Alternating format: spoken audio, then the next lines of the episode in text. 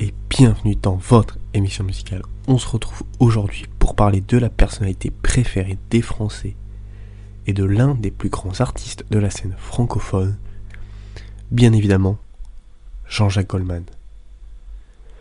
Né le 11 octobre 1951 à Paris, Jean-Jacques Goldman c'est le troisième fils d'une famille de quatre enfants. Il apprend dès le plus jeune âge à jouer du violon et du piano. Les études de musique classique ne feront pas long feu car très vite il va se passionner pour la musique pop et commencera à jouer avec différents groupes.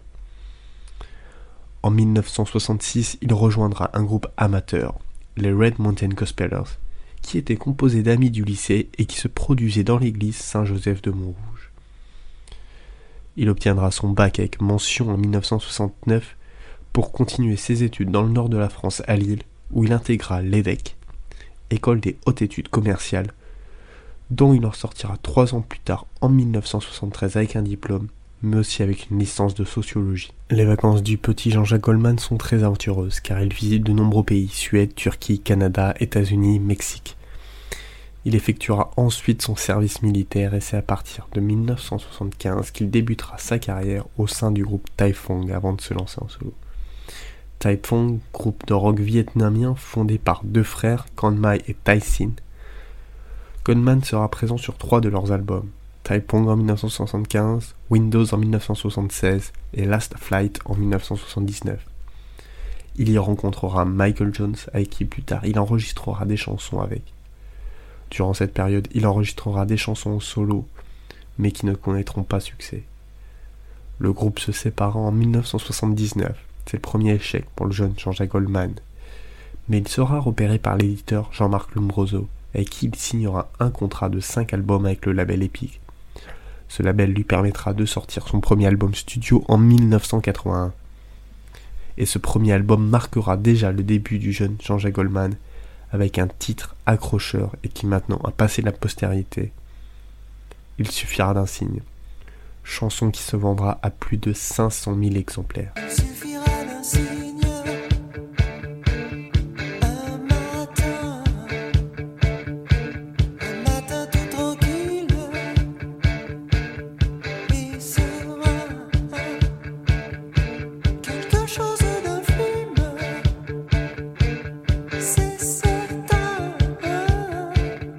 Un an plus tard, il sortira son deuxième album minoritaire. Et là, ça sera encore le succès avec Quand la musique est bonne, Comme toi, ou encore Au bout de mes rêves.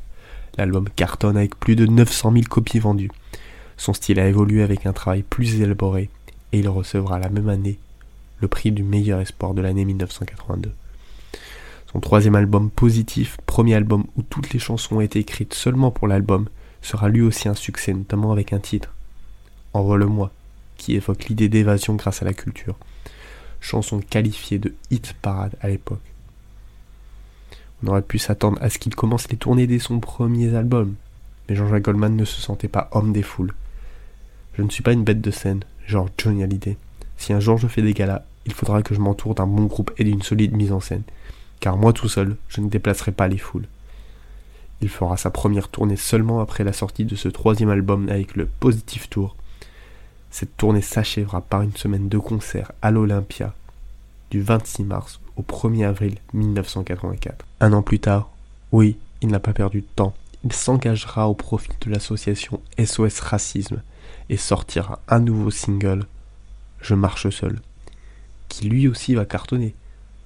Son succès sera largement dû à la sortie la même année du Baladeur par Sony, qui révolutionne l'écoute musicale, permettant d'écouter sa musique partout sans emmerder les autres. Ce titre emmènera vers son quatrième album, qui verra le premier duo avec son complice, Michael Jones, sur Je te donne. Qui dit nouvel album dit nouvelle tournée, où il remplira le zénith du 3 au 20 décembre 1985. Rien que ça.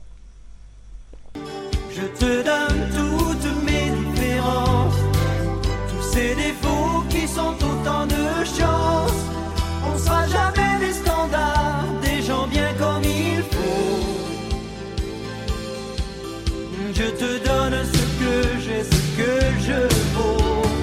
À partir de ce moment, il sera partout, sur tous les supports, radio, télé, journal.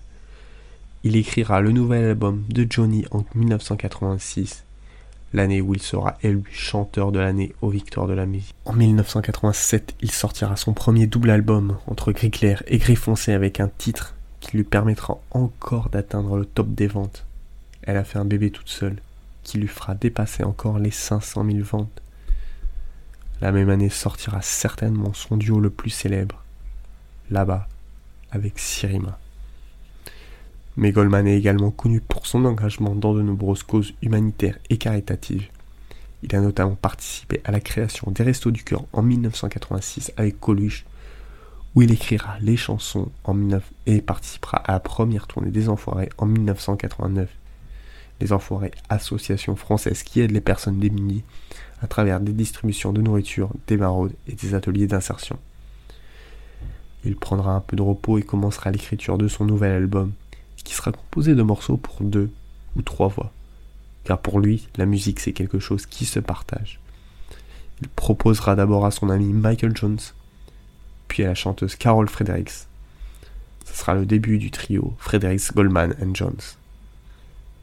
Encore une fois, ce nouvel album fera sensation avec ce trio.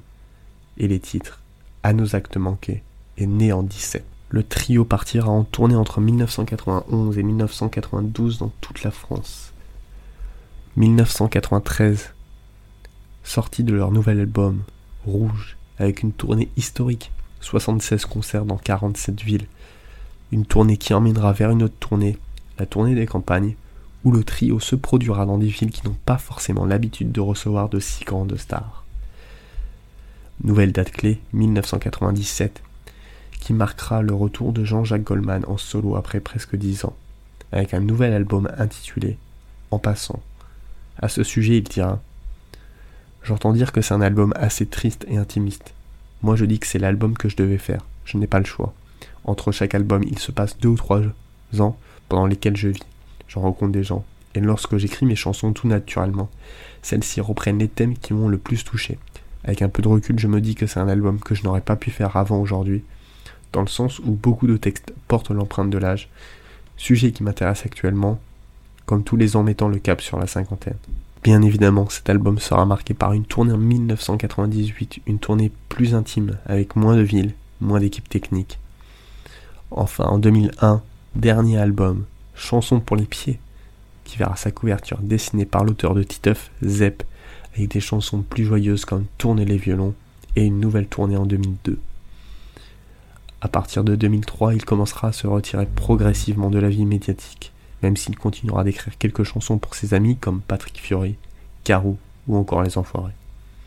En conclusion, Jean-Jacques Goldman est sans conteste l'un des artistes les plus talentueux et les plus respectés de la musique francophone.